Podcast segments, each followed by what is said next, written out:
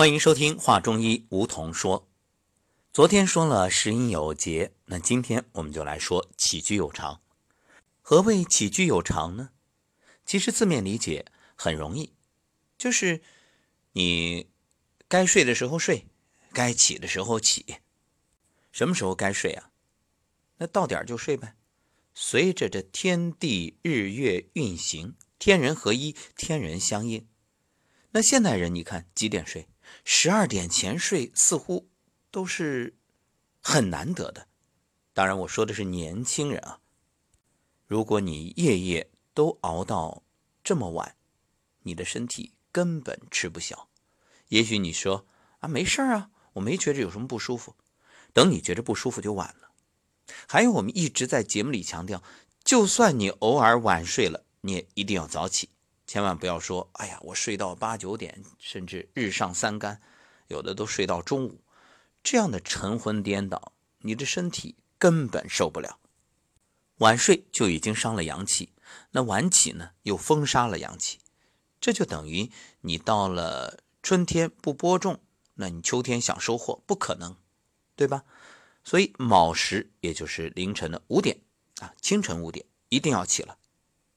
当然，这说的是正常的状态。那别忘了，还要随着这节气。所以现在这个冬季啊，适度的晚一点，五点半啊，六点啊，这个根据个人的状态。有人问了，那我确实睡得晚，我起那么早，困怎么办？这个简单呀，我们在节目里都给大家录了，有静坐的，有静心的，你把它收藏起来。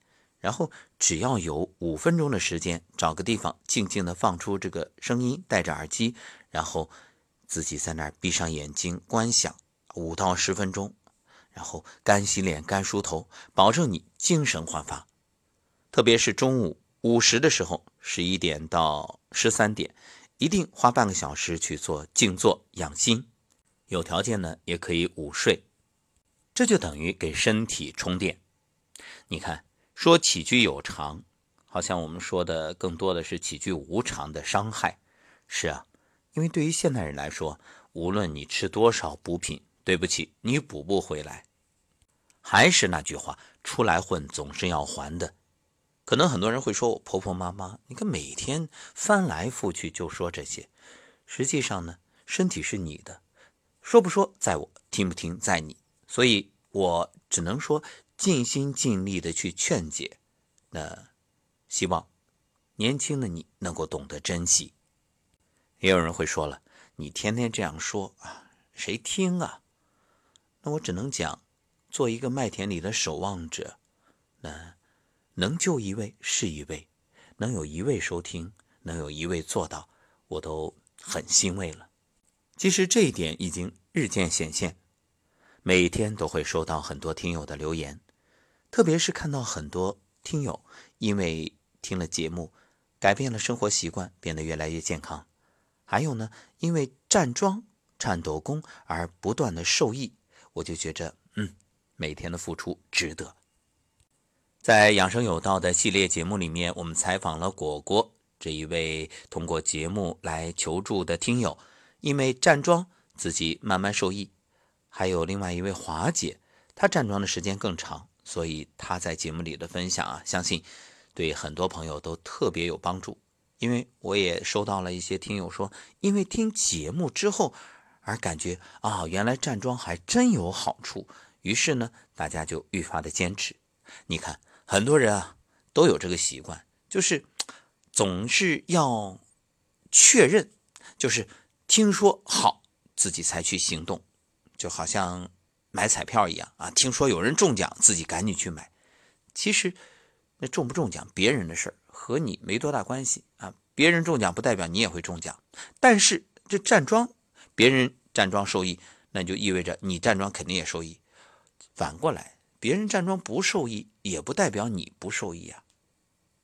所以这养生是自己的事儿，千万不要总看别人怎么做。当然，话虽如此，我也特别能理解大家的感受，就总是希望得到一些正面的激励，因为看到别人有进步的时候，就会不由自主的联想到自己，就有了信心。好，那我就满足一下大家的这种心愿。听友慧敏说：“吴桐老师，我坚持站桩快九个月了，身体真的变好了很多。因为腿总是乏力，特别是睡觉的时候啊，很痛苦。现在都好了，鼻炎也好了，神经衰弱也好了，好多好多都好了，真的很神奇。我一直都有坚持，除非很忙的时候就没站，感觉真的很好，头发都变得又黑又亮。谢谢您。”好，也谢谢慧敏给我们的分享，相信会激励不少朋友。呃，要知道慧敏可是一位很年轻的姑娘，能够有这样的意识，特别棒。好，一位叫梅的听友说，通过站桩、抖动功、太极养生步，膝关节痛好了很多。听了柔腹的节目之后，开始早晚都做，身体素质一天比一天好。感谢您。梅说啊。站桩之前身体一点都不好，那现在越来越好，自己也越来越有信心。确实尝到甜头之后啊，这坚持就不是那么难了，它是顺理成章，习惯成自然。可能很多朋友会奇怪，为什么那么推崇站桩？站桩是上古真智圣贤留给我们的宝贵财富，是中华老祖宗的智慧。其实归根结底一句话。不是站桩治好了你的病，是你的病啊，暴露出你身体失衡，或者心理上出现了一些偏差。那么站桩就意味着去调节你身体的能力，因为人体有自愈力，人体是一台智能生物仪器，有自我检测、自我修复的能力。因此，建议大家不要一生病马上想着去用药，也不要慌，先安心。安心是大药，不管什么病，然后呢，慢慢的去调整，自我检查，因为疼痛也好，不通也好，或者身体出现种种症状也好，它肯定是提醒你，它是在告诉你，你的身体出问题了。当然，这不说大家都知道。那身体出问题，他想告诉你什么呢？告诉你，你的生活习惯出问题了，你的观念出问题了。所以，那就需要改啊。所谓的有的放矢，你先得知道原因，也知道目标，然后再去做相应的努力。那为什么不管什么原因都建议大家站桩呢？因为站桩意味着你身体的气脉打开，气行则血通，血通则营养充足。当然，站桩也不是万能的。气行血通呢，需要一个前提，就是。营养要充分，营养来自哪里呢？来自大自然啊，从太阳、从空气、自然环境当中去获取。所以饮食占了相当大的一个比例。为什么我们在节目里要提倡大家吃一种素食全餐？当然，我就不说品牌啊，因为避免广告，呃，确实好，所以我会说。当然，你在家里自己去进行一些搭配也可以，每个人自己的选择。因为五谷为养，五果为助。那现代人就是这种饮食的结构发生了变化，很多人不吃主食。